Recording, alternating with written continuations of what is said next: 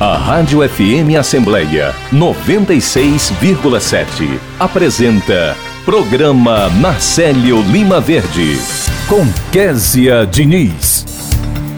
E no programa desta quinta-feira a gente conversa com o gerente de operação e fiscalização da Autarquia Municipal de Trânsito e Cidadania de Fortaleza, o Wellington Cartacho, que fala sobre as mudanças no trânsito para viabilização das obras de drenagem da Avenida Paulino Rocha. O repórter Silvio Augusto acompanha as atividades em destaque na Assembleia Legislativa. Dicas de Português é o quadro do programa Narcélio Lima Verde, em parceria com as edições Inesp da Assembleia. Já no quadro Vida e Qualidade, a gente conversa com o secretário de Proteção e Bem-Estar Animal de Fortaleza, Marcel Girão, que fala sobre a campanha Outubro Rosa do VET Móvel. Tem entrevista com a advogada especialista em direito eleitoral, professora e palestrante, a doutora Isabel Mota, que explica o que o eleitor que não votou e nem justificou deve fazer após o primeiro turno. A gente conversa ainda com a diretora do Departamento de Gestão de Pessoas da Assembleia Legislativa, Maria Helenice Ferreira, que fala sobre o curso Um Novo Olhar sobre o Amanhã. E tem também a entrevista com o deputado estadual Marco Sobreira, que vem aqui aos nossos estúdios para falar sobre a sua reeleição.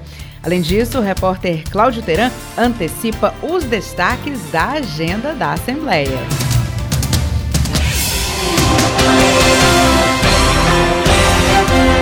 Olá, eu sou Kézia Diniz e o programa Narcélio Lima Verde da sua Rádio FM Assembleia 96,7 está no ar. E nós seguimos juntos até as 9 horas da manhã. Você pode acompanhar o nosso programa por meio do aplicativo Rádio FM Assembleia, disponível para celulares Android. Já para quem tem iPhone, é possível conferir o programa, pelo aplicativo Rádiosnet. A Rádio FM Assembleia também está no site da Assembleia Legislativa do Ceará. Além disso, a nossa programação está no ar no podcast Rádio FM Assembleia, nas plataformas de áudio Spotify, Deezer, Apple e Google Podcasts. E para participar do nosso programa, com alguma sugestão, é só mandar mensagem para o nosso WhatsApp. Nosso número é 859-8201-4848 e eu agradeço a você desde já pela companhia. Entrevista. Nós começamos o programa Narcélio Lima Verde, daqui a pouquinho a gente vai conversar sobre uma, um desvio que vai acontecer ali por conta de obras de drenagem, fiscalização já colocada ali da Autarquia Municipal de Trânsito e Cidadania. A gente vai conversar daqui a pouco com o gerente de operação Wellington Cartacho para falar sobre obras em uma avenida muito importante aqui de Fortaleza, que é a Avenida Paulino Rocha. Mas enquanto a gente está tentando aqui o contato com Wellington, deixa eu passar uma informação para você sobre outra obra. Uma obra feita pela CAGES, a Companhia de Água e Esgoto do Ceará, iniciou ontem uma obra de substituição de 645 metros de tubulação da rede de esgotamento sanitário da rua Padre Ibiapina, no bairro Jacarecanga, aqui em Fortaleza. Dividido em duas etapas, esse serviço tem como objetivo aumentar a vida útil do sistema, que transporta afluentes por meio do uso de material mais resistente à corrosão. A primeira etapa da obra será realizada no trecho entre as avenidas Bezerra de Menezes e Duque de Caxias, tendo o prazo de conclusão de 60 dias. Durante esse período, a AMC é, implementou um desvio no trânsito ali no local. Os condutores devem entrar à direita na Rua Duque de Caxias, depois à esquerda na Eurico Jacó e novamente à direita para retornar à Avenida Bezerra de Menezes. Já a segunda etapa, após o final da primeira, ou seja, depois de 60 dias, será realizada entre as avenidas Duque de Caxias e Carneiro da Cunha. Agora, seguimos com o nosso programa, temos o contato com o Wellington? Ah, então vamos conversar com o Wellington sobre esse desvio, inclusive que vai acontecer ali na Avenida Paulino Rocha. O Wellington Cartacho, gerente de operação e fiscalização da Autarquia Municipal de Trânsito e Cidadania.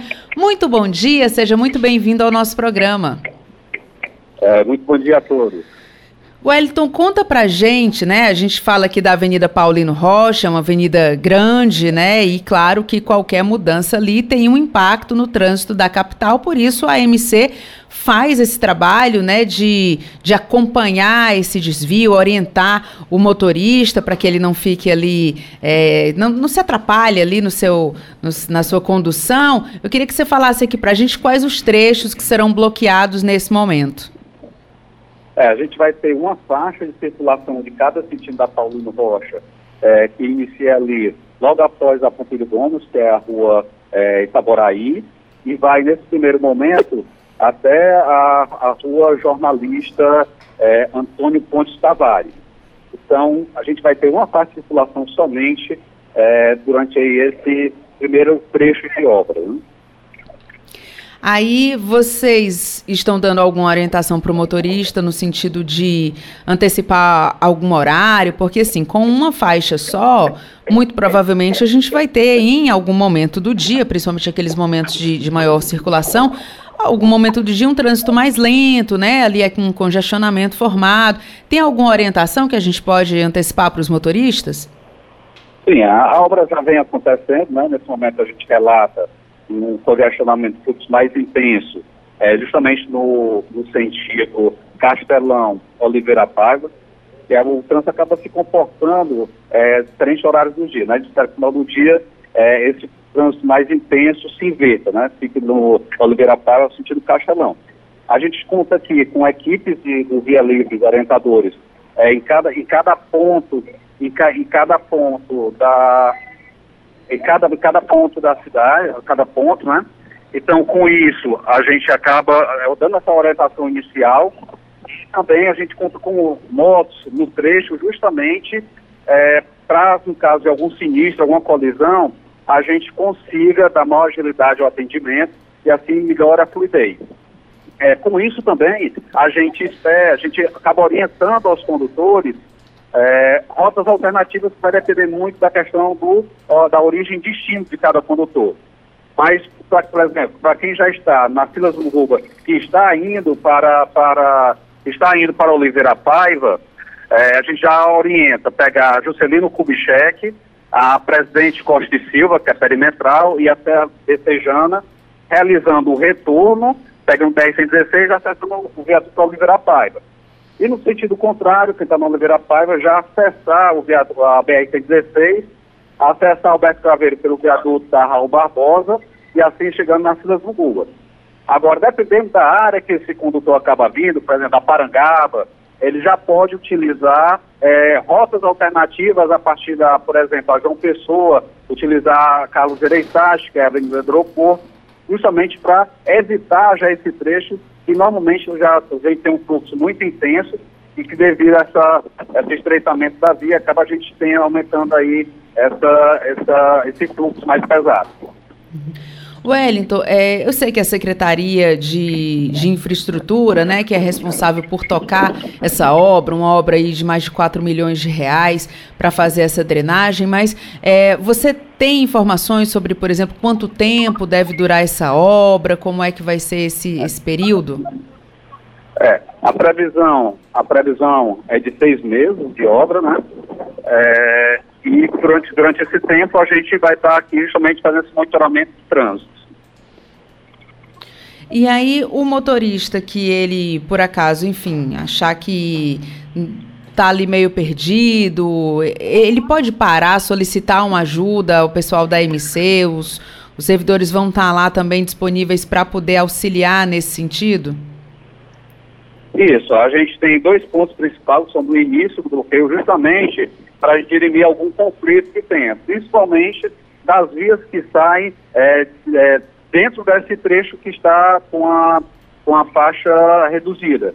Justamente para dar essa orientação na casa do acesso desse, desse condutor que vai estar adentrando a Avenida Paulino Rocha.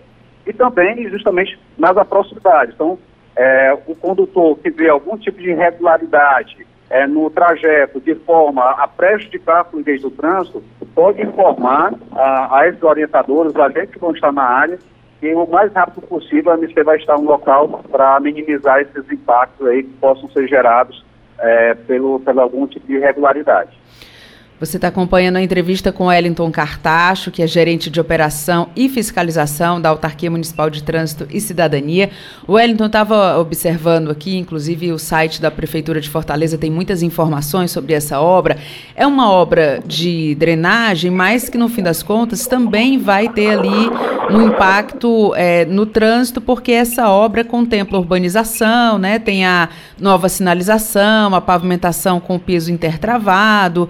É, é, criação de 40 vagas de estacionamento para desobstruir ali a, a, via da maior fluidez no, no, no, tráfego, né? Então é um impacto, é uma obra de drenagem, mas que vai ter esse impacto também no trânsito da cidade, né? Isso. É, são obras que acabam trazendo aí o benefício para a população, né? Já uma vez que a gente vai ter áreas de, de trânsito calmo, uma requalificação da, da, da via, então, acaba, com a finalização da obra, acaba trazendo aí é, todas essas melhorias é, para o dia a dia do, dos moradores, das pessoas da região, mas também acaba trazendo é, uma segurança, é, uma segurança viária maior aí para os condutores, principalmente aqueles mais vulneráveis, né, como os pedestres é, e ciclistas que circulam aqui na área.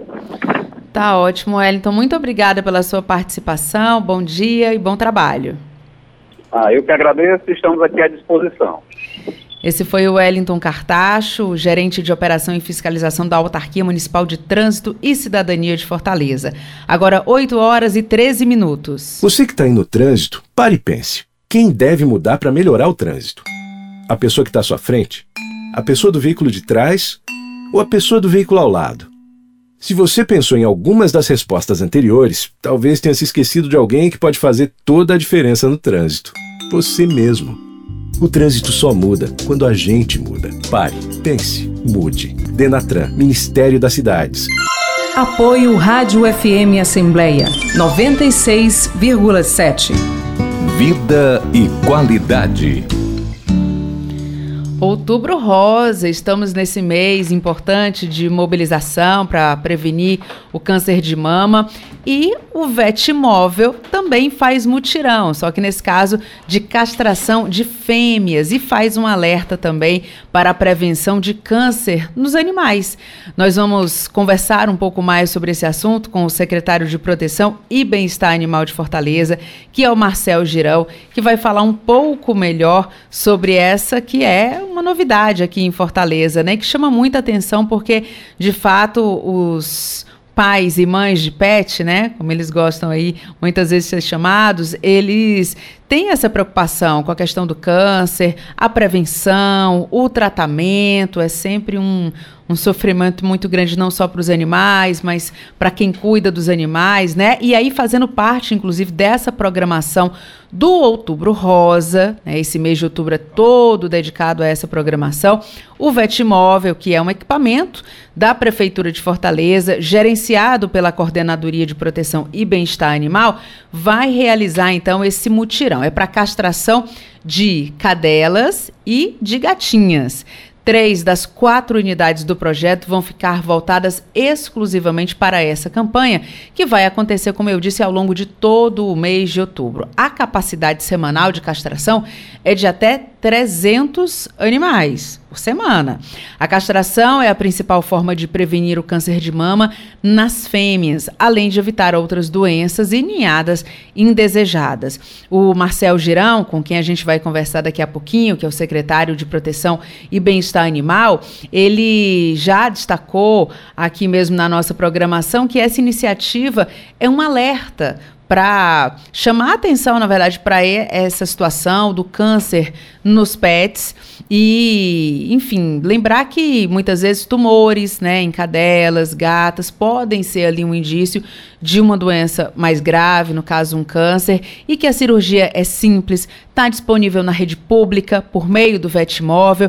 O importante mesmo é você fazer o cadastro, aguardar o agendamento e estar tá sempre observando o dia a dia dos bichinhos, dos pets, para saber se eles apresentam ali alguma alteração, de repente um tumor, e aí você tem que buscar entender exatamente o que é que está acontecendo e o que é que pode ser feito para ajudar na saúde dos pets. Daqui a pouquinho a gente está tentando contato aqui com o Marcel. Daqui a pouquinho a gente vai conversar com ele.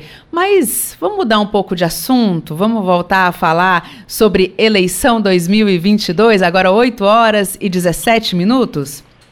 A gente vai conversar com a doutora Isabel Mota, que participou daquela cobertura que a gente fez aqui no domingo. A doutora Isabel Mota é advogada, especialista em direito eleitoral, professora, palestrante e está na linha com a gente. Doutora Isabel, muito bom dia. Bom dia, Kézia. Que bom, né? Estamos aqui de novo. É, estamos aqui de novo. Que bom a gente poder conversar depois daquele estirão, né? Que foi o domingo de eleição. Estamos todos inteiros aqui, prontos para a próxima.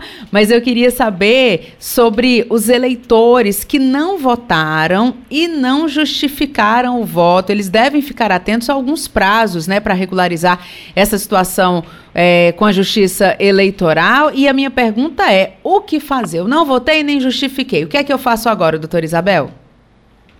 Bem, então, eleitores e eleitoras que não votaram no primeiro turno das eleições de 2022 não só podem, como devem votar no segundo turno, porque cada turno de eleição é considerado um novo pleito, para fins de multa e para fins de irregularidade com as suas questões é, de certificação eleitoral, tá? No próximo dia 30 de outubro, segundo turno das eleições, o eleitor que está em situação regular, ou seja, aquele que já podia votar desde o primeiro turno, que não tem nenhuma pendência mesmo, que impossibilite votar, deve votar. E em relação ao turno que perdeu, deve ainda apresentar a justificativa. Por quê? A justificativa para ausência no dia da votação ela deve ser apresentada até 60 dias depois do turno ocorrido em que você faltou, em até. Quem ainda não justificou, poderia justificar através do e-título, poderia fazer é, uma justificação no site do TSE, poderia pegar o formuláriozinho e entregar, caso estivesse fora do seu domicílio, entregar lá no dia da votação, todas essas formas poderiam ter sido feitas até o dia da votação. Agora, quem não compareceu, pode ainda usar o e-título, pode ainda usar o sistema Justifica, que é no site da Justiça Eleitoral, e pode ainda pegar e imprimir um requerimento de justificativa eleitoral pós-eleição e entregar agora no dia do segundo turno. Mas agora, quem for fazer a justificativa relativa ao primeiro turno tem que apresentar qual foi o motivo de não pôde votar no primeiro turno. Por exemplo, se estava fora do seu domicílio, o comprovante é, de passagem, estava doente, um atestado médico. Agora, para justificar aquilo que já ocorreu, que já faltou, tem que apresentar um comprovante dessa justificativa, coisa que não era necessário se tivesse apresentado a, a justificativa eleitoral até o dia da votação, em que não poderia comparecer.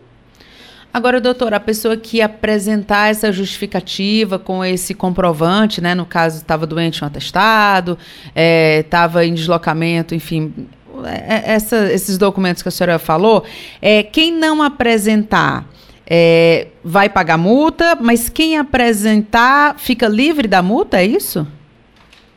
Quem apresentar uma justificativa como essas que eu citei, em regra, a Justiça Eleitoral, ela, entende como válida essa justificativa, porque é uma demonstração da impossibilidade de estar lá mesmo. E aí a pessoa já está, apesar de não ter apresentado a justificativa até o dia da votação, ela está demonstrando ainda nesse prazo, que é de 60 dias após o turno das eleições, é, que, em que ela não pôde comparecer. Então ela estaria dentro do prazo do que a Justiça Eleitoral considera válido para demonstrar que, que o eleitor ou a eleitora teve boa fé em evidenciar o seu não comparecimento. Então, nesse caso, em regra, a Justiça Eleitoral considera válido, defere o pedido de justificativa e não haverá aplicação de nenhuma punição. Em uhum. caso contrário, se a pessoa não apresentar justificativa após eleição, nesse prazo aí de até 60 dias, considerada a data do turno da eleição, aí sim haverá a aplicação da punição, a punição é uma multa, e a pessoa precisará e até a Justiça Eleitoral para requerer a, é, o comprovante para poder fazer o pagamento do boleto da multa, depois de pagar apresentar o comprovante de que houve o pagamento para só então a pessoa ser considerada kit com a justiça eleitoral e, portanto, estar numa situação de eleitor ou eleitora regular. Doutora, é, a senhora falou logo no comecinho da entrevista que quem não votou nem justificou é, pode fazer essa regularização, mas não fica impedido de votar no segundo turno, porque cada Cada turno é considerado uma nova eleição.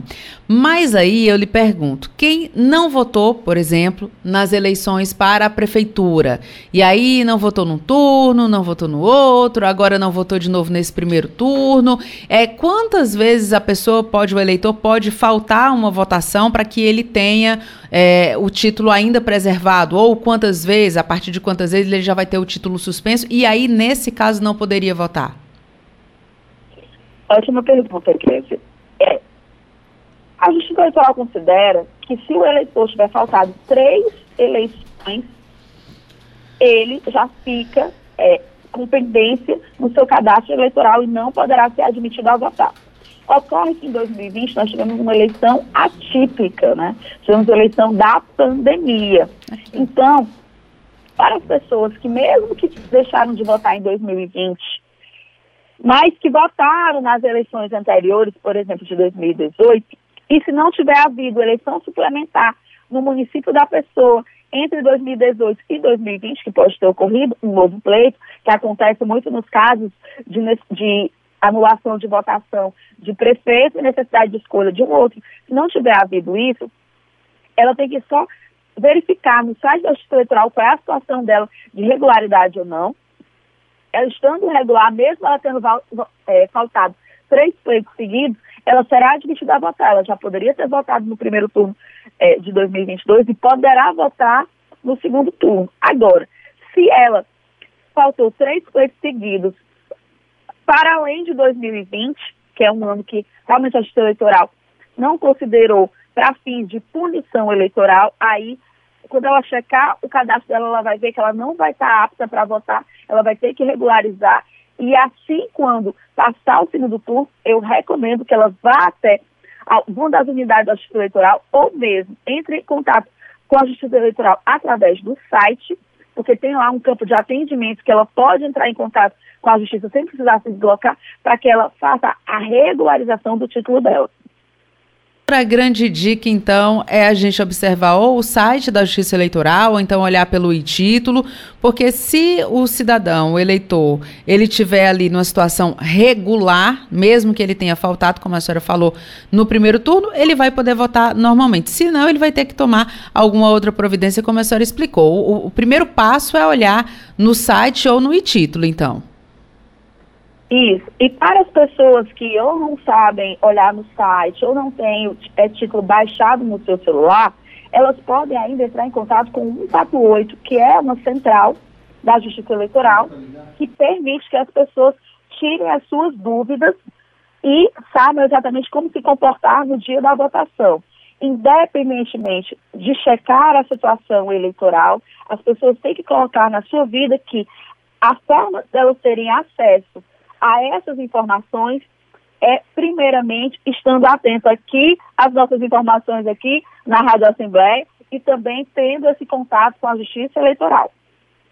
Tá ótimo, doutora Isabel. A gente está acompanhando a entrevista com a doutora Isabel Mota, que é advogada especialista em direito eleitoral, professora, palestrante e participa sempre aqui do programa Narcélio Lima Verde. Doutora Isabel, muito obrigada mais uma vez pela sua participação e muito bom dia. Bom dia, Kézia. E eu convido a todas e a todos a votarem no dia 30 de outubro, no segundo turno das eleições, mesmo não tendo segundo turno aqui no Ceará, para outra eleição majoritária, que é de governador, nós teremos eleição para presidente. É muito importante o exercício do voto. Então, vamos checar com antecedência a situação de regularidade.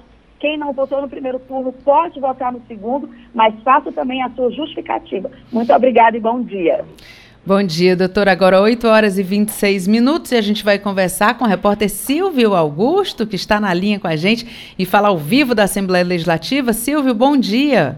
Bom dia, Kézia. Bom dia a todos. Antes, parabéns, Kézia, pelo seu aniversário. Muitas felicidades, muita paz, muita saúde. E também, né, continue sendo sempre essa pessoa maravilhosa que você é grande profissional. Obrigada, Silvio. E olha, Silvio, a gente sempre é, quando você dá os parabéns para alguém, né, a gente já fica pensando, meu Deus, faltam quantos dias para o aniversário de Silvio Augusto? então hoje eu já estou contando que só faltam cinco dias para o seu aniversário, viu, Silvio? Não vamos esquecer. Obrigada. Kézia, é, a, Constituição Federal está completando 34 anos, né? Foi ontem, né, os 34 anos da Constituição. Estamos aqui com o Carlos Pontes, ele é historiador do Memorial Deputado Pontes Neto, aqui da Assembleia Legislativa, vai falar sobre os ganhos, o que nós ganhamos nos 34 anos, que nós perdemos, enfim, falar um pouco desse documento tão importante para a nação brasileira. Bom dia, Carlos Pontes. Bom dia, Silvio. Bom dia, Ronaldo César. Bom dia, Késia. Parabéns, Késia. Você é uma pessoa maravilhosa, querida por todos nós, pessoa maravilhosa, excelente profissional. E aproveitando para dar um abraço ao Ronaldo César, que o aniversário dele foi ontem. Bom, voltando ao tema, dia 5 de outubro, foi promulgado, há 34 anos atrás, a nossa Constituição Federal. Nela, como o doutor Ulisses Guimarães, presidente da Assembleia Nacional Constituinte, declarou, batizou como Constituição Cidadã. Por que cidadã, Silvio? Porque foi a Constituição que trouxe muitos ganhos à sociedade, principalmente nos quesitos de educação, saúde e inclusão social. A nossa última Constituição, onde a população teve mais foi a de 46, ainda da Era Vargas, onde as mulheres tiveram direito ao voto, licença maternidade, a CLT foi consolidada. Já de 88, não, depois já teve mais avanços. A sociedade civil pôde participar ativamente da construção da nossa Carta Magna. E a gente espera que ela possa ser melhorada diariamente, que é obrigação de cada um de nós brasileiros poder fazer valer nossos direitos. E a gente só pode fazer esses direitos serem postos em prática se a gente cobrar dos nossos políticos o que diz a nossa Constituição. Constituição essa que vem sendo rasgada diuturnamente nos últimos quatro anos, e a gente deve lutar para que a nossa democracia prevaleça, que a Constituição Federal seja respeitada e que os ganhos sociais que a sociedade teve possa prevalecer. Principalmente, volta a, a pisar os dois pontos primordiais para qualquer sociedade: educação e saúde. É, você, como estudioso, historiador, o que você acha que deveria ter atualmente na, Constitu na Constituição, né, fazer parte desta Constituição que não tem hoje? Bom, Silvio, essa parte da inclusão digital que não havia na área penal, a questão das fake news, quer dizer, os crimes digitais que também vêm crescendo diuturnamente, tem que haver uma legislação que possa tratar do assunto, mas principalmente ainda a inclusão digital. Escolas públicas, a questão da biomedicina que está sendo feita de forma extraordinária. Esses últimos dois anos mostrou que a tecnologia pode auxiliar muito na área da saúde e isso tem que ser coisa tem que ser incorporada à Constituição para que o cidadão, não só das grandes capitais, mas principalmente os mais necessitados dos interiores, nos grandes interiores de todos os estados, possam ter a mesma assistência que a população dos, dos das grandes capitais, né, do, dos polos, tem ultimamente. Carlos Pontes, como está funcionando o Memorial do Deputado Pontes Neto? Bom, Silvio, voltamos a funcionar normalmente de segunda a sexta, de 8 da manhã às 5 da tarde. Uh, estamos começando a ver aí se a gente consegue começar o agendamento com as escolas. Mas, para o público em geral, está funcionando normalmente de 8 da manhã às 5 da tarde. Muito obrigado. Conversamos com Carlos Pontes, historiador do deputado, do deputado Memorial Deputado Pontes Neto, que da Assembleia Legislativa do Estado do Ceará, falando sobre os 34 anos da Constituição Federal. Rádio FM Assembleia com você no centro das discussões.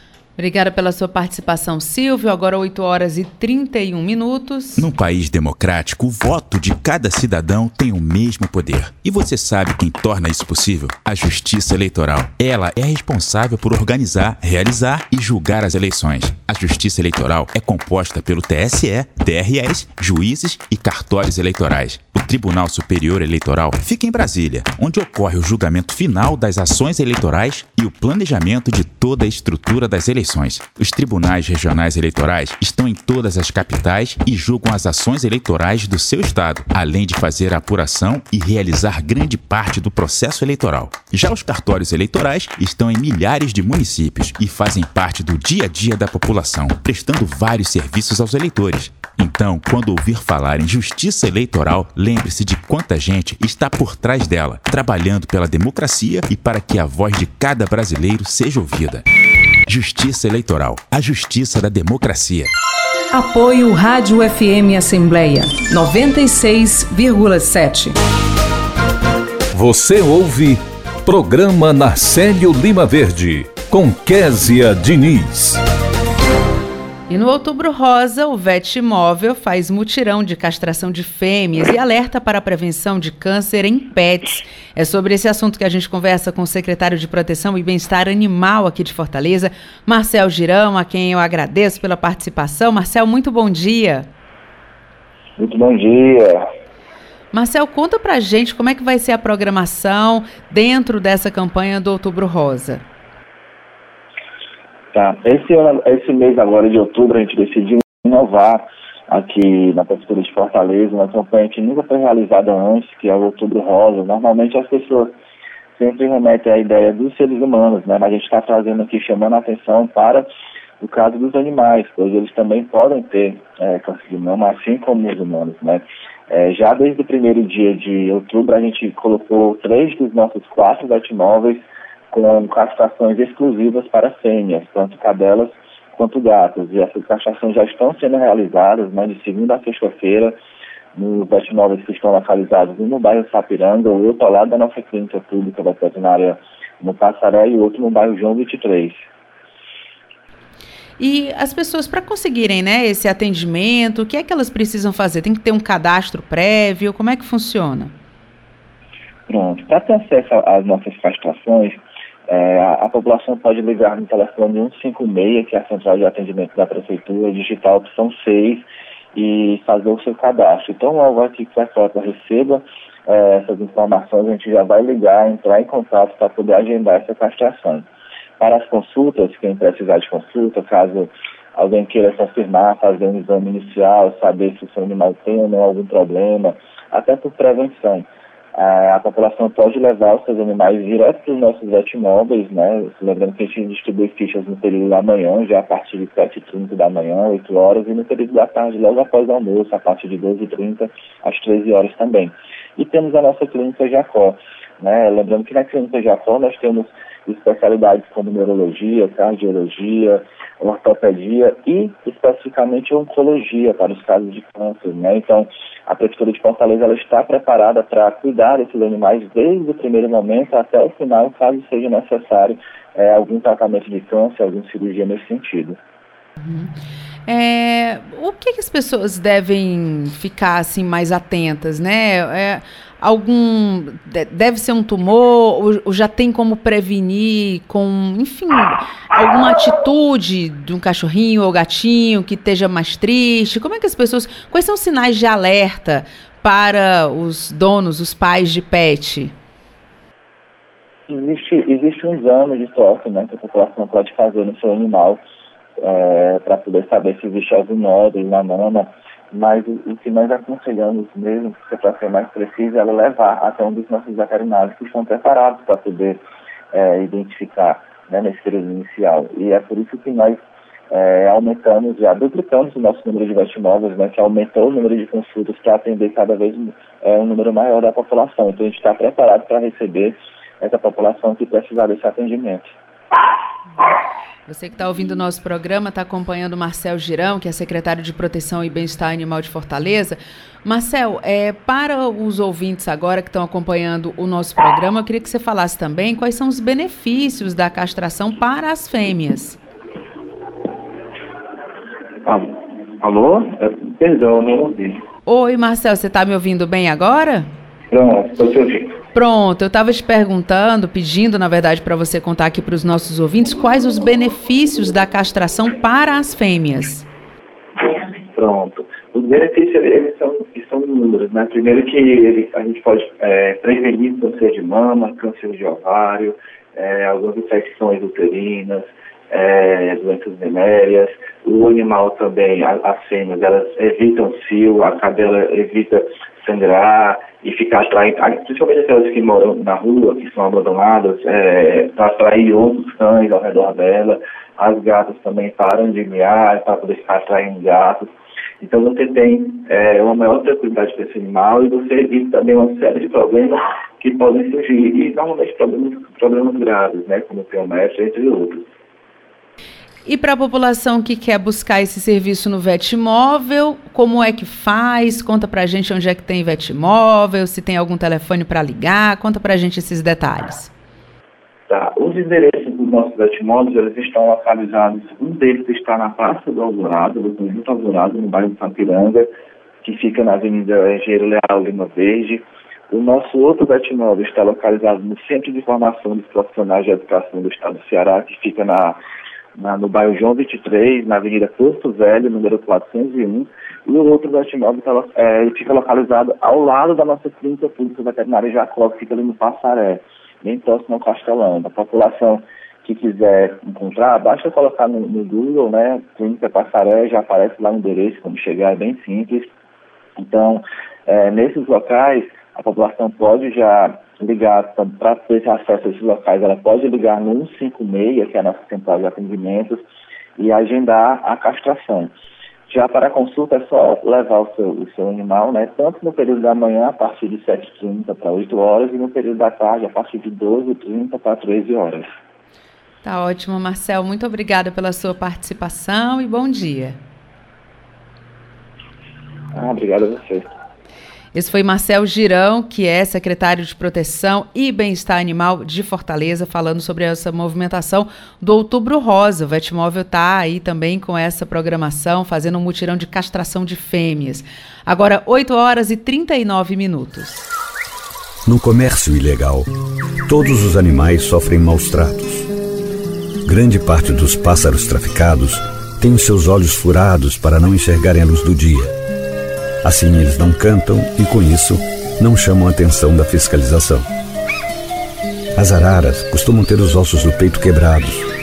Com a dor, elas ficam imóveis, dando a impressão de que são domesticadas. Os traficantes injetam álcool na veia dos macacos para que pareçam mansos para os seus compradores. De cada dez animais retirados ilegalmente da natureza, apenas um sobrevive. Os outros nove morrem durante a captura ou no transporte. Denuncie a venda ilegal de animais silvestres. Ligue para a linha verde do Ibama 0800 61 8080. Realização Rádio Brás pelo direito à informação. Apoio Rádio FM Assembleia 96,7. Entrevista. O Departamento de Gestão de Pessoas oferece aos servidores da Assembleia Legislativa o curso Um Novo Olhar sobre o Amanhã. E para entender melhor esse assunto, conversar um pouco mais sobre ele, a gente recebe aqui nos nossos estúdios a diretora do Departamento de Gestão de Pessoas da Alesse, Maria Helenice Ferreira Lima. Helenice, primeiro quero agradecer a sua presença aqui nos nossos estúdios. Muito bom dia. Bom dia, Késia. Bom dia a todos, ouvintes, servidores da FM Assembleia. É um prazer imenso estar aqui com vocês. Helenice, eu queria que você falasse para a gente, então, sobre esse curso, Um Novo Olhar sobre o Amanhã. Só o nome já chama a atenção, a gente já quer participar, porque a gente tem que. Quem está vivendo hoje tem que, tem é, que olhar, para o né? amanhã, né? Então, conta para a gente. Késia, demais ouvintes, servidores da Assembleia, esse programa é um. É, a gente vem sempre trabalhando, é o PROSA, o Programa de Reflexão sobre Amanhã, que nós temos, é, que atua junto à comissão, a Célula de Aposentadoria e Pensão. E nós estamos pensando nesse projeto é, em essa reflexão sobre amanhã para os servidores a partir de 65 anos. É um projeto que ele vai ter três etapas, onde o nosso objetivo é que to todos esses servidores é, que tenham de 60, 65 anos ou mais, eles possam se integrar, participar, para ter a oportunidade de ver, de ter é, o que é a visão desse olhar sobre amanhã. Muitas vezes nós ficamos estagnados no hoje, é, sem uma perspectiva futura, acomodados sem perceber que a vida ela tem algo mais a nos oferecer. A pandemia veio para nos mostrar isso. Então, o nosso cuidado para com o servidor nesse aspecto é oferecer para ele esse curso é, de 20 horas aulas, onde ele terá, além de contar com uma avaliação para avaliação funcional, ele tem a oportunidade de ter vários esclarecimentos. Nós pensamos aqui em nomes parceiros é, do Comitê de Responsabilidade Social, Célula de Saúde Ambiental, Associação de Servidores, é um convidado nosso que vai tratar de gestão financeira, que é o César, é, ex-Bradesco, como nós o chamamos aqui. Foi do Bradesco 10 anos aqui dentro da Assembleia. E hoje ele está fazendo esse trabalho de consultoria. É, como você planejar a sua vida financeira, pré-aposentadoria, pós-aposentadoria, como você se vê realmente no amanhã. Então, nós vamos ter todos esses profissionais é, tirando dúvida, esclarecendo e colocando o servidor numa visão que ele possa perceber que o tempo que ele contribuiu na Assembleia, 35 anos, mais de 35 anos, ele também tem uma vida que a Assembleia continua ao lado dele, se preocupando com ele, e também ele pode ter uma perspectiva de aproveitar as oportunidades que a vida oferece. Eu estou vendo aqui também que tem a participação do Dr. Denilson, né? Que ele sempre está aqui no programa com a gente, inclusive trazendo dicas muito importantes para a gente pensar no amanhã.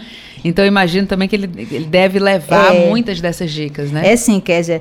O Denilson é orientador da célula de aposentadoria e pensão. É, é, ele também faz parte do Conselho de Previdência Complementar do Estado, indicado pela Assembleia, e ele é um funcionário bastante preocupado com a vida funcional do servidor quando chega a sua aposentadoria. Então, que a proposta do curso é exatamente tentar é, informá-los do quão importante é você saber sobre os seus direitos previdenciários, sobre o que você leva quando se aposenta, o que você pode continuar e ter tudo isso bem mapeado em mente, escrevendo, anotando. E o Denilson oferece esse curso para que os servidores fiquem, fiquem atualizados, informados sobre sua vida funcional. O e é super importante isso, né? Ter essa, essa visão, inclusive que vem de fora, já orientando, olha, não deixa para depois, já vai de agora, começando a organizar. Pois é, o nosso público que a gente almejou esse, que foi de 65 anos acima, foi exatamente porque algumas pessoas é, se aposentam quando é, faz a adimplência do seu tempo. Outros aguardam mais um pouco para até o final, que são 75 anos. Mas se você se planeja 10 anos, 5 anos, 2 anos, é, você tem uma vida mais organizada, porque tudo que a gente faz, o planejamento ele tem que perpassar antes, para que você possa ter uma fruição, uma usufruição desse benefício que você tanto fez e merece de uma forma saudável, apoiada, aconselhada e entendendo tudo que se passa. Helenice, é, para você, nosso ouvinte que está acompanhando aqui, a Helenice, ela é diretora do Departamento de Gestão de Pessoas da Assembleia Legislativa. A gente está falando sobre esse curso que vai ser oferecido, um novo olhar sobre o amanhã. A Helenice falou já sobre a programação. Agora, é, eu queria que você falasse, Helenice, sobre não sei se a gente dá, dá para falar dia por dia, né? Porque serão três dias de Pronto. evento, né? É, dá começa sim, dia de, Começa dia 17. 17. Dia 17 no, no anexo 2, primeiro andar, sala D. É, o dia 17 será uma palestra de lançamento e um momento com a psicóloga sobre qualidade de vida e saúde do corpo e da mente. No segundo momento, nós vamos ter uma outra psicóloga que vai fazer é, uma dinâmica, falar sobre as práticas sistêmicas, o que, que isso pode nos ajudar no dia a dia. E nos demais encontros, 18, 19, 20 e 21, a gente vai ter o aspectos psicossociais de saúde física e psíquica para bem melhor viver, com nossa psicóloga do DCAS, Caroline Pires. No, depois nós teremos planejamento financeiro, que é uma reengenharia financeira focada na sua qualidade de vida, que será com César Wagner, Pereira Nobre, que é o que eu falei, que ele foi antigo funcionário do Bradesco, que ele também Sim. já está fazendo um trabalho desse voltado na Cefaz, em alguns outros órgãos dando essa consultoria, e está sendo bastante aproveitada e de utilidade para os servidores. Aí tem a legislação previdenciária, que é com Denilson, a Previdência Social do Servidor. Nós temos a Leonice Holanda, que é a, a educação, é, também é um curso é, voltado para o psicológico. A Leonice é do verbo, ela tem é o verbo voluntariado, é onde a gente pode despertar nas pessoas a não ociosidade. Muitas vezes as pessoas acham que se aposentar é estar parado, é estar em casa e não mais fazer algo que vá melhorar a sua vida. E ao contrário, a gente necessita ter qualidade de vida no tempo, para a gente melhor usufruir esse tempo, com familiares, com voluntariado, ajudando quem a gente pode, cuidando da gente. Então, são pessoas que estão exatamente voltadas pra, para esses assuntos do bem cuidado, do, de tornar um novo olhar sobre amanhã voltado para a pessoa conseguir se ver e aprender técnicas, maneiras de, de fazer o que, é, o, que o, o que o curso propõe. Aí nós também temos importância da educação previdenciária preventiva, que é com a nossa orientadora do, orientadora do núcleo de aposentadoria de nativos da Assembleia, que é a Júlia Araújo Monsila. E vamos ter vários parceiros. É, a gente vai falar sobre avaliação de desempenho, a gente vai falar sobre os programas que a SAL oferece, nós vamos falar sobre a, o Comitê de Responsabilidade Social, junto com a Célula de Saúde Mental, e junto com os demais serviços que nós temos aqui no Departamento de Saúde, que pode orientar e ajudar todos os nossos servidores é, a melhor viver, né, a estar bem, de bem com a vida. O cronograma, então, ele começa no dia 17, e agora de outubro, e segue até o dia, dia 21, 21, com todas essas atividades. Com todas essas tá atividades. Agora, Lenice, é, é possível que a pessoa participe, por exemplo, ela escolha ali os dias que ela pode ir, ou, ou ela tem que, entrando, ela vai ter que participar de Não, tudo? Não, é possível, assim, a proposta que a gente faz é que, devido à hora aula, a pessoa participe é das 20 horas aulas, porque vai contar na sua avaliação, pra, para a sua avaliação de desempenho, mas não impede de que a pessoa se inscreva. É, no, no, no, logo mais a gente vai divulgar, divulgar o link que a Unipass nos passou. E ela é, participe da, do, do melhor assunto, talvez, que lhe provenha. O importante é sair da zona de conforto e se, e se disponibilizar a vir, a conhecer. A gente está preparando esse programa é, em três etapas para os servidores inicialmente de 65 anos acima, depois a gente quer voltar por de 60 acima. É as pessoas é, estarem aptas a conhecer, a sair da zona de conforto e a vir procurar esclarecimentos e uma melhor qualidade de vida para cada um. E é tão importante quando a gente participa desse tipo de evento, Helenice, porque às vezes você tem uma dúvida, você não sabe a quem perguntar, e ali você tem outras pessoas que de repente têm essa mesma dúvida, né? Ou você nem sabia que tinha uma dúvida, achava que tinha uma certeza, na verdade, mas conversando e ouvindo essas palestras, você vai entender que não era bem assim, e aí você vai ter o caminho certo, né? Exatamente, Kelsey. As pessoas, às vezes, elas se acomodam. Ah, eu já fiz muito curso, eu já estou nessa função há muito tempo, eu não preciso mais, talvez, aprender, ouvir. Ou...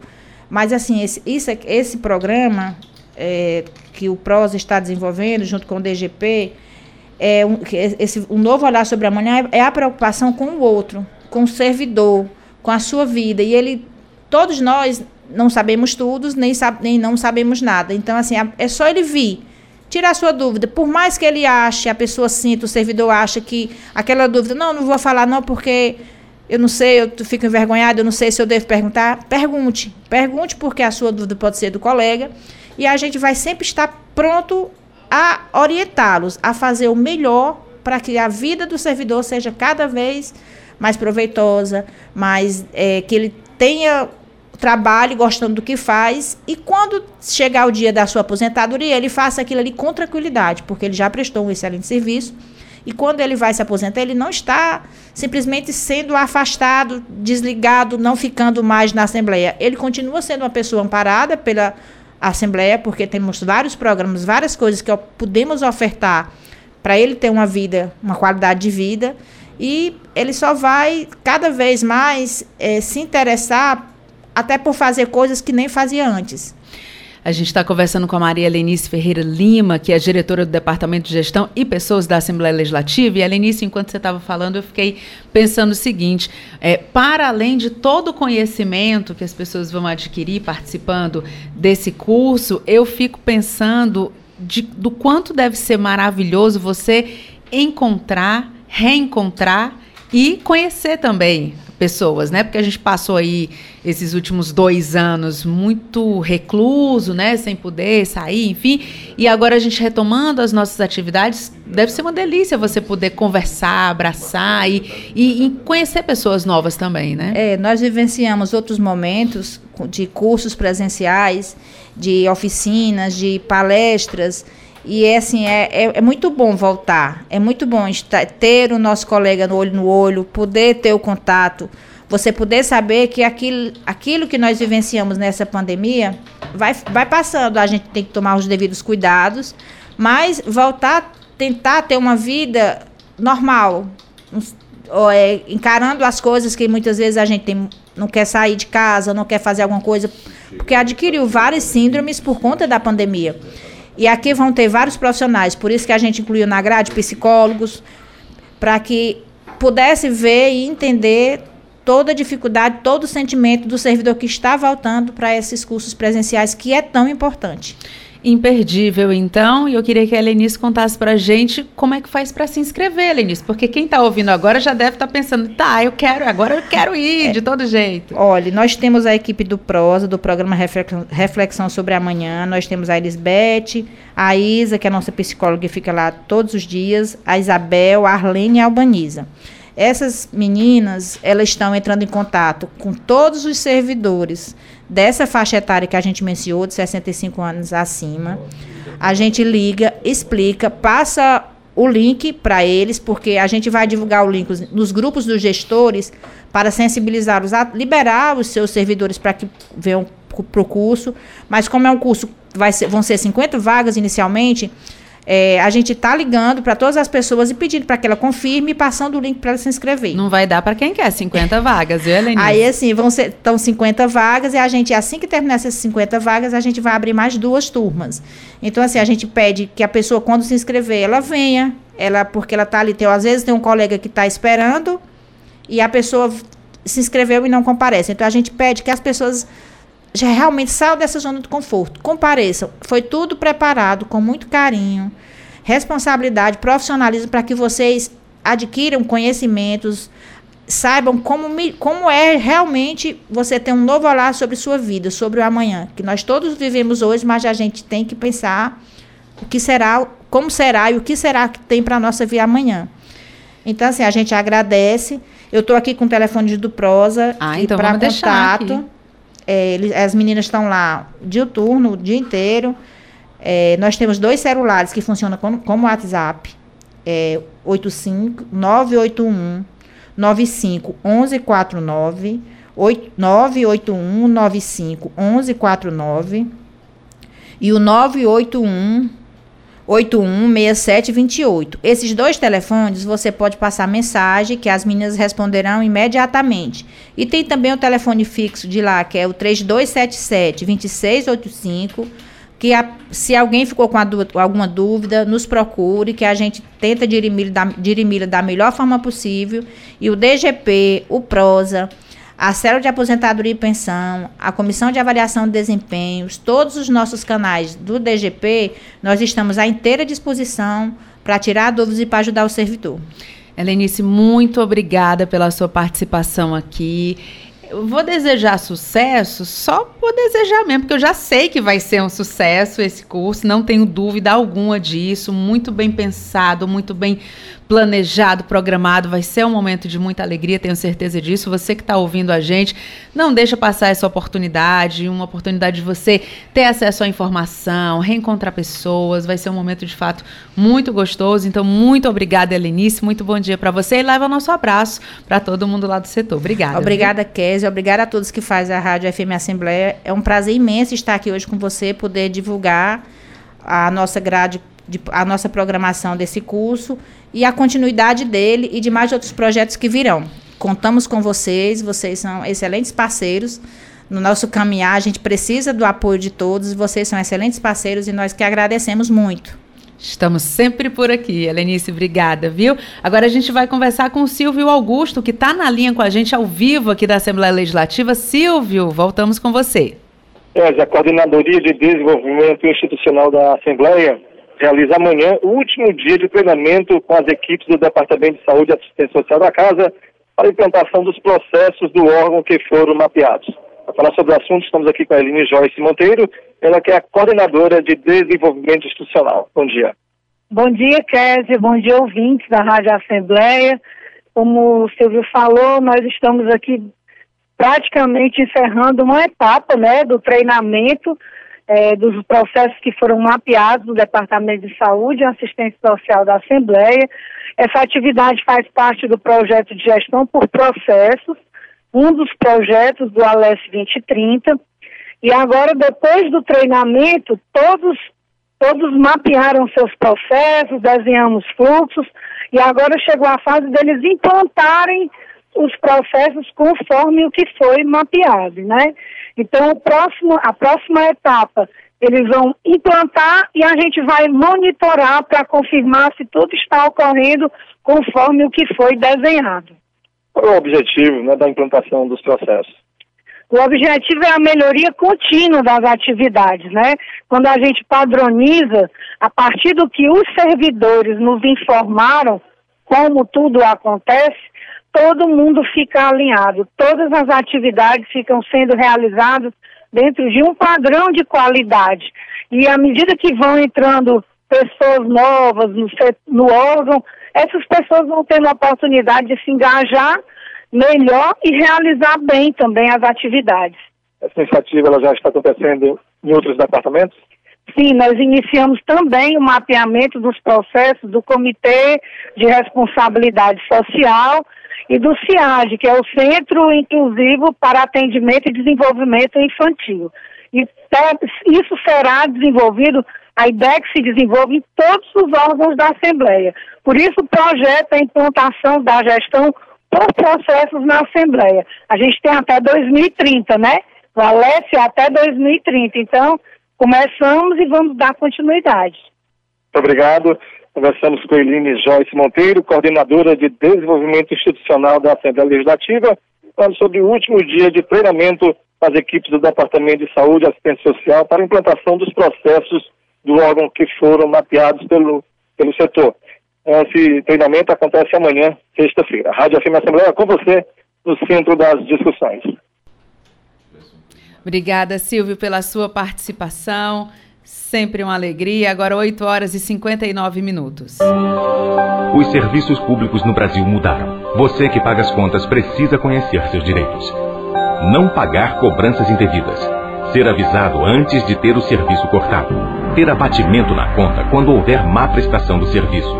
Pagar preços módicos pelos serviços. Receberem até 30 dias resposta da empresa sobre suas reclamações. Para garantir os seus direitos, conte com o IDEC. Consumidor bem informado nunca é lesado. Apoio Rádio FM Assembleia 96,7. Entrevista. E nós continua, continuamos com a série de entrevistas com os candidatos que foram eleitos e reeleitos a deputados estaduais. Nesta quinta-feira a gente recebe o deputado reeleito Marco Sobreira. Deputado, muito obrigada pela sua participação aqui no nosso programa. Seja bem-vindo e bom dia. Bom dia, bom dia, Késia, bom dia a todos os ouvintes da Rádio Assembleia 96.7. Nosso cordial bom dia a todos que nos escutam nesse momento. Deputado, imagino que logo depois da eleição deve ser um momento de um certo alívio, porque ali trabalho cumprido, né? E depois que vem o resultado nas urnas, uma sensação de uma alegria muito grande, porque o senhor, por exemplo, contou com a, aceitação, com o voto, com o carinho de mais de 72 mil eleitores. O que a gente estava conversando, inclusive, aqui nos bastidores, é um número muito expressivo, né? Primeiro, a gratidão. Eu acho que a primeira mensagem que eu teria que passar o Ceará nesse momento é de gratidão. Eu cheguei à Assembleia no meu primeiro mandato, há quatro anos atrás, com apoio de 67.012 cearenses que me confiaram a oportunidade de estar deputado estadual. E retorno agora, isso é sinal que o trabalho foi bem feito, que as pessoas acreditaram no nosso projeto, acima de tudo, a população cearense, e retorno a, aumentando a votação, que já tinha sido muito boa, mas aumentando a votação para 72.183 eleitores cearenses. em 180 municípios do estado do Ceará, Ceará praticamente quase todo, que nos confiaram o privilégio, a oportunidade de estar deputado estadual. A quem quer, eu quero agradecer a cada um deles e dizer da minha gratidão, do nosso trabalho, vai continuar, agora com um senso de responsabilidade maior. Se Deus quiser, esse novo mandato, eu dizia isso muito nas andanças nos municípios, esse novo mandato, nós enfrentamos no primeiro mandato uma pandemia que atrapalhou muito o desenrolar das coisas, tanto na Assembleia como no Poder Executivo. Atrapalhou muito os projetos, atrapalharam os projetos, projetos ficaram postergados porque a prioridade passou a ser saúde. Mas eu não tenho dúvida que agora no novo mandato, já um pouco mais experiente, já com quatro anos de vivência na Assembleia, já conhecendo melhor a casa, já conhecendo melhor as estruturas do Poder Executivo e já longe, se Deus quiser, dessa pandemia que está indo embora, eu acho que a gente pode fazer muito mais e deve se fazer muito mais em gratidão ao povo cearense que me confiaram esse privilégio e essa honra. Então, muito obrigado, meu Ceará.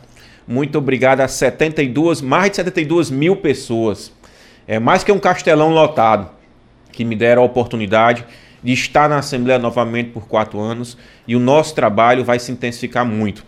Eu costumo dizer, quer dizer, que o nosso gabinete não é um gabinete de quatro em quatro anos, é um gabinete que é aberto 24 horas praticamente à população cearense, que verdadeiramente funciona, que está à disposição dos prefeitos, vereadores, lideranças do, em todo o estado do Ceará, em todo o estado de verdade, lá da pontinha, do Salitre de uma ponta, a Viçosa do Ceará na outra serra, na outra ponta, onde a gente foi votado. E esse Ceará todo, a quem eu quero registrar mais uma vez minha gratidão. Deputado, é, é, é curioso, né, para quem acompanha política há muito tempo, é curioso justamente um parlamentar quando ele consegue ter uma votação em todos os municípios, né? Porque normalmente existe ali uma região, uma área em que a atuação é, é mais predominante. Isso é muito identificado com a região do Iguatu, né? Enfim, um município é, eu adoro, inclusive, sempre que vou a Iguatu acho maravilhoso. Mas é, ter essa votação em todos os municípios do Ceará, o senhor atribui a quê? É a andança mesmo? É estar nos municípios? É a questão da comunicação também, que é através aqui na Assembleia dos Veículos de Comunicação a gente acaba chegando em todos os pontos? O que é que o senhor atribui? Eu sempre pautei, eu acho que meu mandato, quer dizer, sempre foi pautado por muito trabalho e muita andança. Eu até brinco, pode ter algum deputado que anda igual a mim. Mas mais do que eu, é impossível que eu viajo muito e viaje os quatro anos. Na verdade, meu pai foi deputado duas vezes, a minha mãe duas vezes e eu estou indo agora ao segundo mandato. Então nós estamos numa sequência de seis mandatos consecutivos e cada um deles a votação foi aumentada, passar de um para o outro. E a gente andando no Ceará, a gente começa a conviver com as pessoas, começa a entender os problemas, começa a buscar soluções, começa a se criar o que eu digo na política, amigos e esses amigos que nos carregam nos braços, que nos dão a possibilidade de ser, de ser votado, de ter o apoio. Um caso bem próximo que eu falo, eu sempre gosto muito de citar, é o caso do município do Salitre. O ex-prefeito do Salitre, o saudoso Neoclides, votou há 20 anos atrás no meu pai para deputado estadual. E 20 anos posterior, o filho está prefeito, eu estou na Assembleia e ele votando comigo. É sinal que a parceria a parceria dupla, a mão dupla de parceria funcionou nesses 20 anos. Que nós conseguimos angariar muito recurso ao município, fazer boas parcerias e a população nos confiou. Então fico muito feliz que a gente anda o Ceará todo e vai quebrando paradigma. Essa campanha para mim teve alguns fatores peculiares que foi especial, que eu quebrei alguns paradigmas. Por exemplo, no Quixelô, que é meu vizinho, meu querido Iguatu, eu consegui bater o recorde e agora sou o deputado mais votado da história do Quixilô, um recorde 15 anos atrás, de um candidato da terra, e eu consegui ser votado com somando todos os meus os, os, outros deputados, minha votação foi superior. Lá no Araripe, já mais distante, na Serra, também fui o deputado, já tinha sido mais votado na eleição passada, e nessa fui o mais votado da história do Araripe. Então, a gente quebrou alguns paradigmas, a quem eu quero agradecer, ao povo de todo o estado do Ceará. Mas, como eu falei, essa regionalização do nosso mandato foi pela andança. Eu, meu município mais votado foi minha terra natal, a quem eu tenho gratidão, que é o povo de Iguatu. Mas minha segunda maior votação já foi lá na Zona Norte. Minha segunda maior votação já foi o município Sobral. Então, do outro lado do Ceará, onde eu tenho um irmão que está vereador e que a gente fez um trabalho incansável para Sobral. E agora fico muito orgulhoso porque, tirando os dois filhos da terra sobralense, que é a deputada Lia eleita, deputado Oscar eleito, eu fui o primeiro, fui o terceiro deputado, mas de, que não é do município, fui o primeiro. Então isso nos dá um senso de responsabilidade muito grande de poder trabalhar e ajudar cada vez mais o Ceará como um todo. E isso que eu ia dizer, né? Quanto maior a votação, maior a responsabilidade, porque as pessoas depositam ali uma esperança de que vão ter um, é, é, vão ter a sua voz ali amplificada através de um parlamentar. Deputado, o senhor falou na questão que na pandemia a preocupação foi muito a área da saúde. Eu queria que o senhor destacasse aqui para os nossos ouvintes é, qual a expectativa para esse novo mandato. Muita gente está tá pedindo emprego, renda, questões econômicas. O que é que o senhor vai apostar para esse novo mandato? Nosso primeiro mandato aqui na casa foi muito atípico, foi fora da curva. Nós entramos na casa, eu especialmente, ainda muito jovem, e mesmo com a turma veterana, e todos nós fomos pegos de surpresa com a pandemia, em que nós nos reinventamos. A Assembleia do Ceará foi destaque, a Assembleia à época presidida pelo atual prefeito de Fortaleza, deputado Zé Sarto, foi a primeira do Brasil a deliberar de forma remota. Ah, então, isso aqui já mostra a competência da turma de colaboradores da Assembleia, de servidores da casa que criaram plataformas e nós começamos a deliberar de forma remota, de forma muito ágil. E esse trabalho seguiu com a liderança do hoje presidente Evandro Leitão, que tocou o barco do jeito que o Sarto deixou, Evandro tocou, aprimorou, melhorou e a Assembleia do Ceará continuou sendo destaque. Então, só ressaltando que o trabalho em forma nenhuma parou na Assembleia. A Assembleia foi parceira do governo do Estado nos momentos mais difíceis. A Assembleia foi um braço direito do Poder Executivo, inclusive na gestão do presidente Evandro, tirando recursos do caixa próprio para comprar alimentos, cesta básica, para fazer doações a famílias, ou seja, deixando o papel de legislar, de fiscalizar, mas passando a ser um apoio, um braço efetivo do Poder Executivo. Então a Assembleia continuou o trabalho. Mas, por óbvio, foi uma coisa que nos pegou de surpresa. E quando nos pegou de surpresa, nós tivemos que nos reinventar. E agora, eu acho que muitos projetos que a gente tinha, quer dizer, guardado, que a gente teve que postergar, por entender que naquele momento a prioridade era abrir leitos de UTI, era salvar vidas, era comprar respirador, era investir em tecnologia de saúde, era ampliar o SAMU que pudesse chegar no interior. Eu acho que muitos desses projetos, inclusive promessas de campanha da gente, de às vezes colocar uma praçazinha numa localidade, em um distrito no interior, de colocar uma academia de saúde, é, de construir um posto de saúde, é, de melhorar uma escola pública lá, colocar um, uma, uma emenda para reformar uma escola pública, nós tivemos que postergar por quê? Porque nossas emendas, e aqui eu falo, todos os deputados, nós nos irmanamos, independente de cor partidária, e colocamos 100% do nosso recurso ao governo do Estado, para a pandemia mesmo, para que o governador pudesse ampliar UTIs, que era prioritário. Então eu acho que nesse momento, agora, nesse novo mandato, mais experiente, longe da pandemia, esses pequenos projetos que favorecem a população têm que ser implementados. Mas por óbvio, eu acho que o grande desafio, eu sou do interior, minha votação em massa foi no interior do estado, a gente não pode negar o amparo que as pessoas precisam por uma oportunidade de emprego. É comum, a gente costuma dizer, veio jovens no interior do estado, daquela turma do nem, nem trabalha e nem estuda. Acabou o ensino médio e está ali ocioso há um ano, dois, três anos, porque não conseguiu entrar no mercado de trabalho. E quando vai pedir uma oportunidade, os empresários perguntam se tem experiência, mas como é que vai ter se ninguém nunca deu uma oportunidade? Então a gente precisa primeiro qualificar essa juventude, para que quando conclua o ensino médio, se não adentrar na faculdade, tenha uma profissão, ela tenha uma capacitação do governo do estado para poder entrar e realmente conseguir uma vaga no mercado de trabalho. Mas o desafio que eu acho que a Assembleia e o próximo governador, o governador Elmano, vai ter é justamente implementar políticas públicas para incentivar indústrias aí ao interior do estado. Aí ao Iguatu, aí ao Crata, aí a Sobral, aí ao Bajara, aí aos municípios para gerar renda e oportunidade, que é isso que as pessoas esperam. Deputado, agradeço muito a sua participação, parabenizo aqui pela reeleição, né, em nome de toda a equipe que faz a Rádio FM Assembleia, mais de 72 mil votos. Parabéns e serão mais quatro anos de muito trabalho, né? Obrigado, obrigado a todos os ouvintes. Fico feliz de estar aqui novamente, a gratidão. Eu acho que quando a campanha, domingo à noite ali, a gente fica com o coração na mão, fica acompanhando aquilo, aquele momento online, sobe e desce votação. Eu acho que é um momento de muita ansiosidade, angústia a todos nós.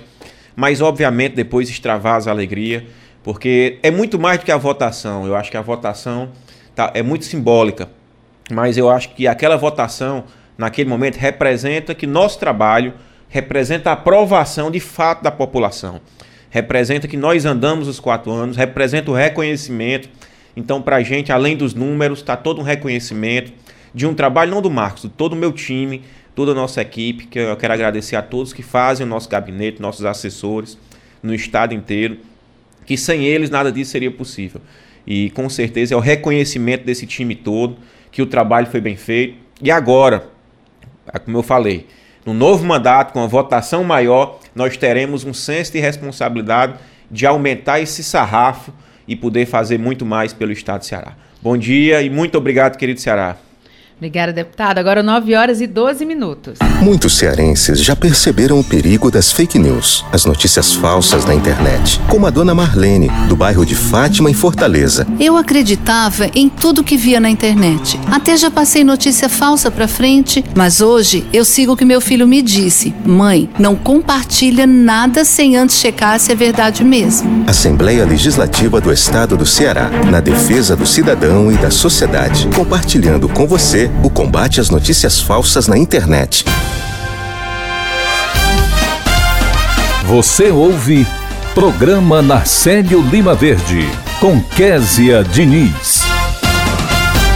Vamos à dica de português de hoje? Acompanhe o quadro do programa Narcélio Lima Verde em parceria com as edições Inesp da Assembleia. Edições Inesp. Dicas de português. Olá, sou a professora Sandra Mesquita, das edições Inesp da Assembleia Legislativa do Estado do Ceará. E a nossa dica da língua portuguesa de hoje é sobre quando usar sortir com O e surtir com U. Sortir é um verbo que se refere ao ato de abastecer com o necessário, bem como ao ato de misturar coisas diversas. Vamos ao exemplo é preciso sortir a despensa com variados produtos.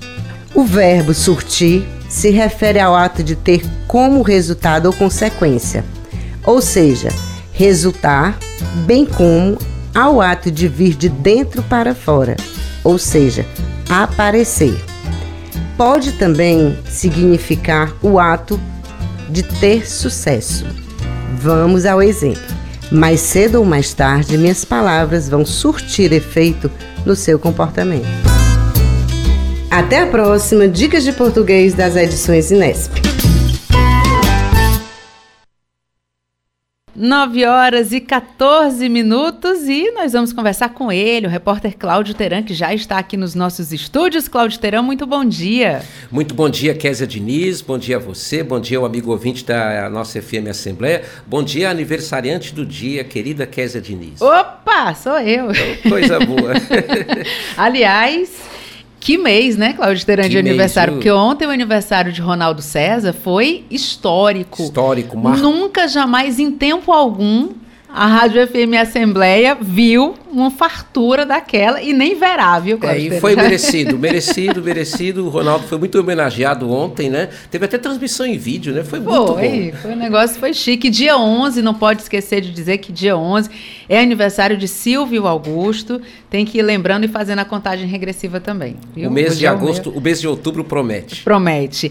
Cláudio Teran, agora o que promete também é Assembleia Legislativa, porque tem muito trabalho, né, Teran? Tem, inclusive é bom, é bom uh, explicar ao ouvinte, isso já foi falado aqui pelo Carlos Alberto, mas eu reforço, né, como repórter que acompanha as atividades do plenário aqui da Assembleia, que a Assembleia ela está retomando é, 100% das suas atividades, porque o período da Covid-19 obrigou a Assembleia Legislativa para funcionar, a adotar medidas extremas né? de, de restrição de acesso, de, re, de adaptação do plenário a uma nova realidade. E o resultado disso é que nós passamos a ter duas sessões apenas por semana e também foram, foi criado o sistema híbrido. Né? O sistema híbrido ele veio para ficar, ou seja, através da plataforma digital, os deputados podem hoje participar da sessão plenária, podem inclusive votar e participar das comissões técnicas à distância, estejam eles onde estiverem, seguindo o protocolo técnico que tem que seguir.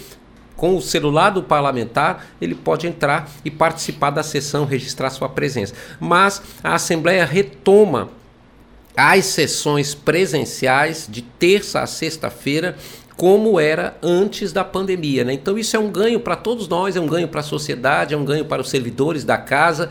A política também sai ganhando, quer dizer, porque é uma movimentação muito maior para o debate público, ou seja, o tempo para o debate público fica ampliado. Na sessão desta quinta-feira, ela será marcada pela leitura de correspondências e entre as correspondências que chegaram, eh, elas vêm informando sobre a liberação de recursos para o VLT Parangaba Mucuripe. Essa rede de VLT que nós temos aqui, ela está sempre em expansão, né? Porque é uma rede que também veio para ficar. O objetivo dessa rede é justamente ser um modal a mais em relação ao transporte de passageiros. O transporte de passageiros, eh, as pessoas que optam pelo VLT, o VLT tem uma capacidade de levar muito mais gente.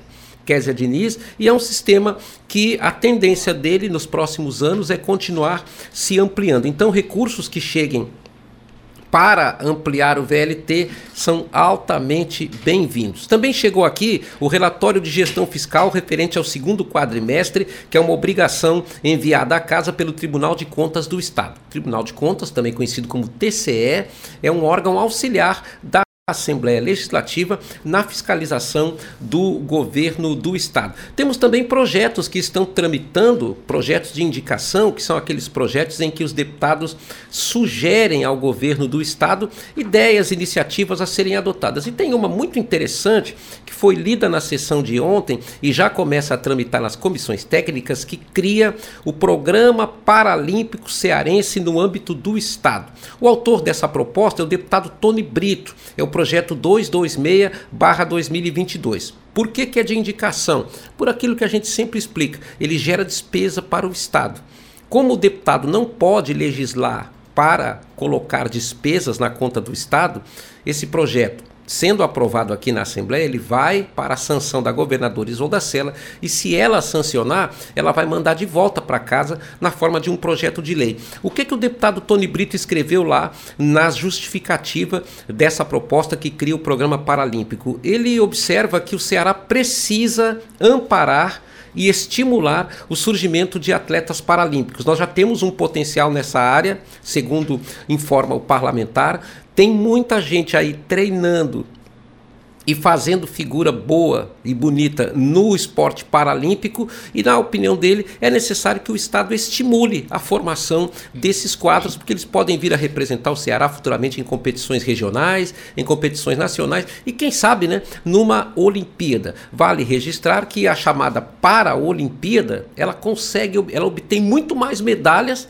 que o, o, a Olimpíada tradicional. Né? O Brasil tem muitas medalhas em várias modalidades do esporte paralímpico. Então a iniciativa do deputado merece sim o nosso aplauso, Kézia Diniz. Muito bem, Claudio Teran. Tem oradores inscritos já? Temos sim. No primeiro tempo vai falar o deputado Niso Costa, ele reservou o primeiro, o primeiro horário do primeiro expediente. Logo depois, o Leonardo Pinheiro, o deputado Leonardo Pinheiro, vai falar. O terceiro tempo está reservado ao deputado Romeu Aldigueri. O quarto, ao deputado Zezinho Albuquerque.